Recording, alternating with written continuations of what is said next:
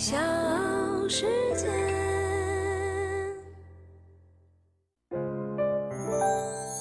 大咖故事，故事舅舅，越说越有。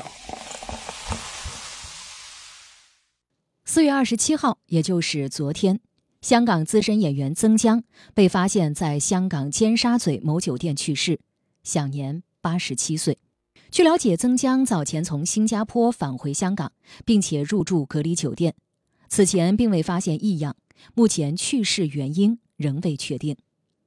我是唐莹，欢迎各位收听和订阅《大咖故事》，在微信公众号也可以搜索添加“大咖故事会”。今天呢，我们一起缅怀永远的黄药师曾江。哎，一别多年，果然宝刀未老。什么黄老邪？你居然笑我老了？你可别糊涂了！我在台湾做生意的时候，坐牢就坐牢嘛，做什么生意啊？坐过牢的人是很难找事做的。谁会请囚犯？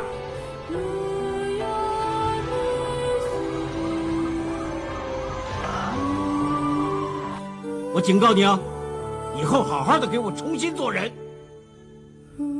人，谁？不要乱说。要告，就告这台州许上人。如果不是真的皮在一样，他早就死了。我不会这样对待自己兄弟的。有过那么严？陈文明，不信你啊！到任何一间小商场，你买什么东西，一定买得到。跟老朋友串个门也方便得多。还抓不到真凶的话，我会把我所有的财产捐给教会，你一毛钱都得不到。那你怕谁啊？够胆踩红线嘅人就怕死。曾江原名曾冠一，祖籍广东。一九三四年，他在上海出生。少年时期，随家人移居了香港。曾江从上个世纪六十年代开始活跃在香港影坛。一九八三年，他凭借 TVB 剧集《射雕英雄传》的黄药师一角一举成名。他从上个世纪九十年代末参演了包括《零零七》系列在内的多部好莱坞电影。二零一五年，他凭借电影《窃听风云三》获得了第三十一届香港电影金像奖最佳男配角奖。曾江的演艺生涯长达六十多年，他演技的精湛和性格的狂傲，就像一个硬币的两面。他很自负，外表折射出来的是嚣张孤傲。最出名的事件就是他在媒体前愤言：“香港演员没有一个专业的。”当时他受到好莱坞电影公司的青睐，既和布鲁斯南合演《零零七》，又和成龙、周润发斗戏，大赚美金，正是意气风发的时候。而他加入无限真情剧组，对甘草演员于慕莲要求甚多。对方呢达不到他的要求，他就当场粗口炮轰至于慕莲大哭，更是被业内业外指责癫狂症发作。或许呢，也正是因为这样的性格，曾江演起孤傲不可一世、愤世嫉俗的东邪黄药师，才那般的得心应手，并且大获佳评。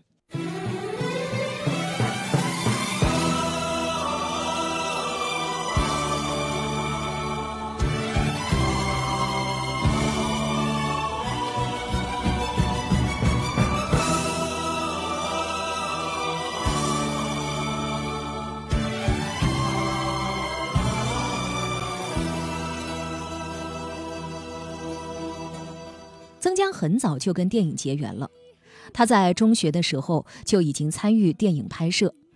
他的妹妹林翠，也就是著名歌手王馨平的妈妈，更是香港红极一时的明星。不过呢，曾江拍了两部戏之后，他对自己的演技不满意，于是重返大学读了建筑。他1956年到美国求学，考入了加州大学伯克利分校学习建筑。毕业之后回到香港。当了三年建筑测绘师，一直到一九六四年，他的妹夫秦建，也就是导演楚原的师傅，成立了国艺电影公司，邀请曾江主演公司的创业大作《大马戏团》，他才由此正式的成为了一名演员。在曾江演艺生涯的前半生里，他是知名的粤语片小生。他先后签约了邵氏和电懋这两家当时最大的电影公司，拍了上百部粤语长片。经常合作的搭档包括陈宝珠、萧芳芳、雪妮等一些明星。从上个世纪七十年代开始，粤语片式微，电视台兴起，曾江就陆续在嘉义电视、丽迪电视和无线电视。拍了不少剧集，其中呢，一九八三版的无线剧集《射雕英雄传》让他声名大噪。一九八五年，内地引进该剧，他也凭借黄药师这个角色为内地观众所熟知。很多人评价他几乎就是我心目中最完美的黄药师，永远的黄老邪。曾江呢是一名国际化的演员，在东南亚颇有名气。也是欧美影视界非常喜欢用的亚洲面孔之一。曾江在上个世纪六十年代就加入了美国演员工会，但是呢，他在西方打响名堂是离不开吴宇森的作品。他在《英雄本色》《喋血双雄》《纵横四海》等一些电影中饰演配角，其狂傲冷血的表现颇为抢眼。从上个世纪九十年代末开始，曾江出演了多部好莱坞大制作。比方说，他和成龙一起出演了《尖峰时刻二》，和周润发合作了《安娜与国王》《血人未冷》，与皮尔斯·布鲁斯南合作了《零零七之择日而亡》，参与了斯皮尔伯格导演的《艺伎回忆录》。曾江呢曾谈及对好莱坞电影制作的看法，他说呢每个地方拍摄都有自己的制度，他们的制度已经很根深蒂固了，什么东西都是一个数目。成龙也说，香港比较艺术一点。光在一九八三年，曾江就演了三次黄药师，分别呢是在剧集《射雕英雄传之东邪西毒》《射雕英雄传之华山论剑》以及《神雕侠侣》当中。他所演绎的黄药师成为了金庸剧集的经典。他本人的性格和东邪的狂傲与不羁也非常的相似。坊间流传，他曾经在拍摄 TVB 情景剧《真情》的时候，把另外一位演员骂哭。他还曾经在媒体上放言：“香港演员没有一个专业的。”曾江的暴脾气在某种程度上源于他完美主义的性格和对电影的热爱。他曾经说：“呢，演戏是会让人上瘾的，你越是追求，你越进去，出不来了。”到了这个地步，你觉得还可以上就继续上，那会很过瘾。他也坦言自己脾气直，很容易得罪人。如果说你是资深的娱乐迷，那应该还记得曾江曾经在二零一四年参加了上海东方卫视的真人秀节目《花样爷爷》，当时呢，他就把自己的真性情展现得淋漓尽致。他在节目当中呢，总是喜欢充老大。同时还因为刘烨单独行动而对其大加责备，还对爷爷们的生活细节一一的指挥，导致牛奔等人反感。对自己冲老大的表现，曾江呢曾经解释说：“他说我觉得我对欧洲是比较了解的，了解也比较多，法文呢我比较懂，言语的沟通就很方便。我不是领导，但很多事情我必须参与，所以我有时候会出一点主意。”年纪大了之后呢，曾江的火气收敛了不少。纵横演艺界六十多年，他与不少后辈合作过。曾经有人批评他好为人师，他在晚年呢也反省到，说以前我常常会要求年轻的演员，但到了现在，我不是很想这么做，反而想要求自己怎么去配合他们。我也不知道什么时候开始有这种感觉。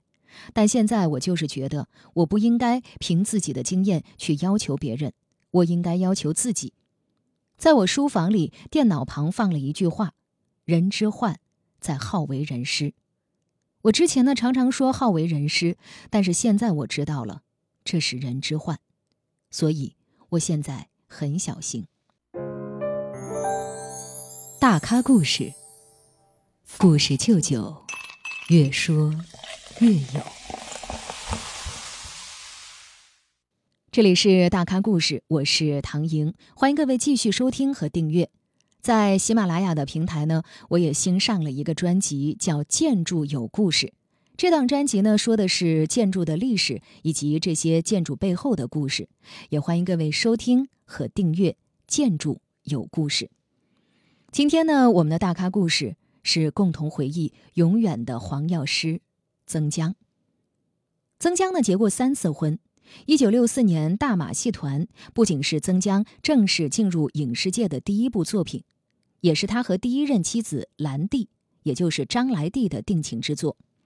当时呢，导演秦剑邀请马来西亚的马戏团团员兰蒂来到香港出演这部作品，曾江因此跟他认识，两人在一九六九年结婚，一九七九年离婚，育有一子。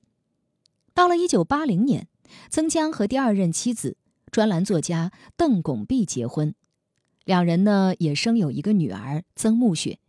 这段婚姻维持了十年，两人在一九九零年离婚。此后，邓拱璧和粤剧名伶阮兆辉结婚。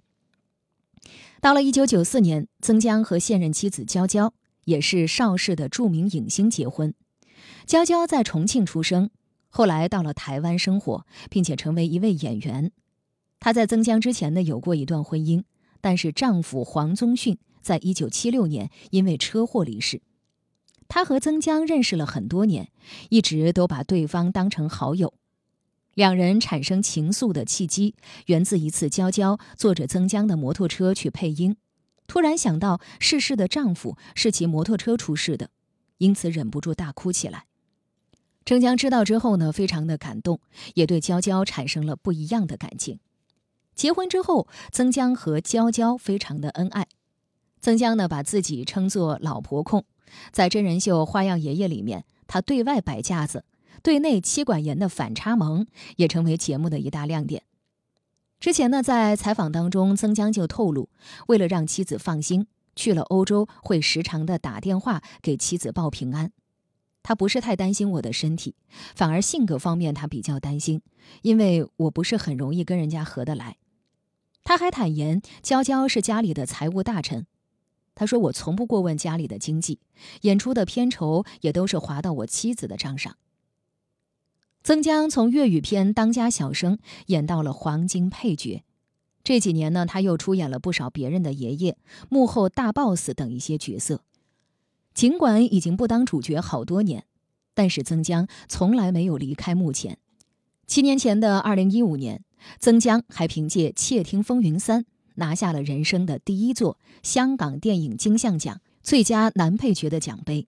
而最近几年的热门电影《寒战二》《追龙》《唐人街探案二》，热门剧集《古董局中局》《鸡毛飞上天》等一些作品里，我们也都可以看到曾江的身影。他甚至呢还曾经一场真人秀的先。二零一四年，他参加了《花样爷爷》第一季；二零一五年的《四个小生去旅行》，他是常驻嘉宾。他在真人秀当中呈现出的傲娇爷爷这个形象。一度呢，让他再一次受到了观众的追捧。最近几年，已经过了八十多岁的曾江，身体并不是太好，但是仍然活跃在剧目之前。正在热映的电影《边缘行者》当中，曾江呢也是有演出的。在几年之前的一次采访中，曾江曾经谈到过死亡。他说：“死，我觉得是一个了结。我最希望的就是在这个了结之前，不要有太多的遗憾。”这就好了，请以这样的一篇作品来怀念我们心目中永远的黄药师黄老邪曾江。